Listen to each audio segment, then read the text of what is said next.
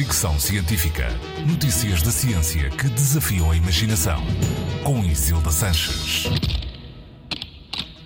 Hoje tenho uma sugestão para aqueles momentos em que se precisa de companhia. Ouvir podcasts. Um artigo publicado no Plus One concluiu que ouvir podcasts pode ajudar as pessoas a satisfazer a necessidade de contacto social.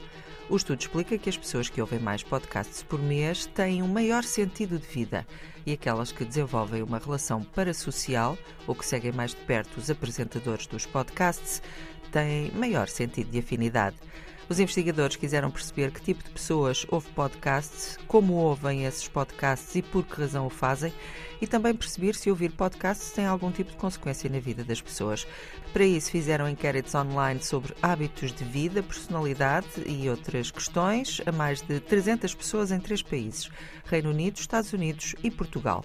78% dos participantes já tinham ouvido podcasts antes do inquérito. Em média, ouviam podcasts há três anos e durante três horas e meia por semana mas também havia quem nunca tivesse ouvido.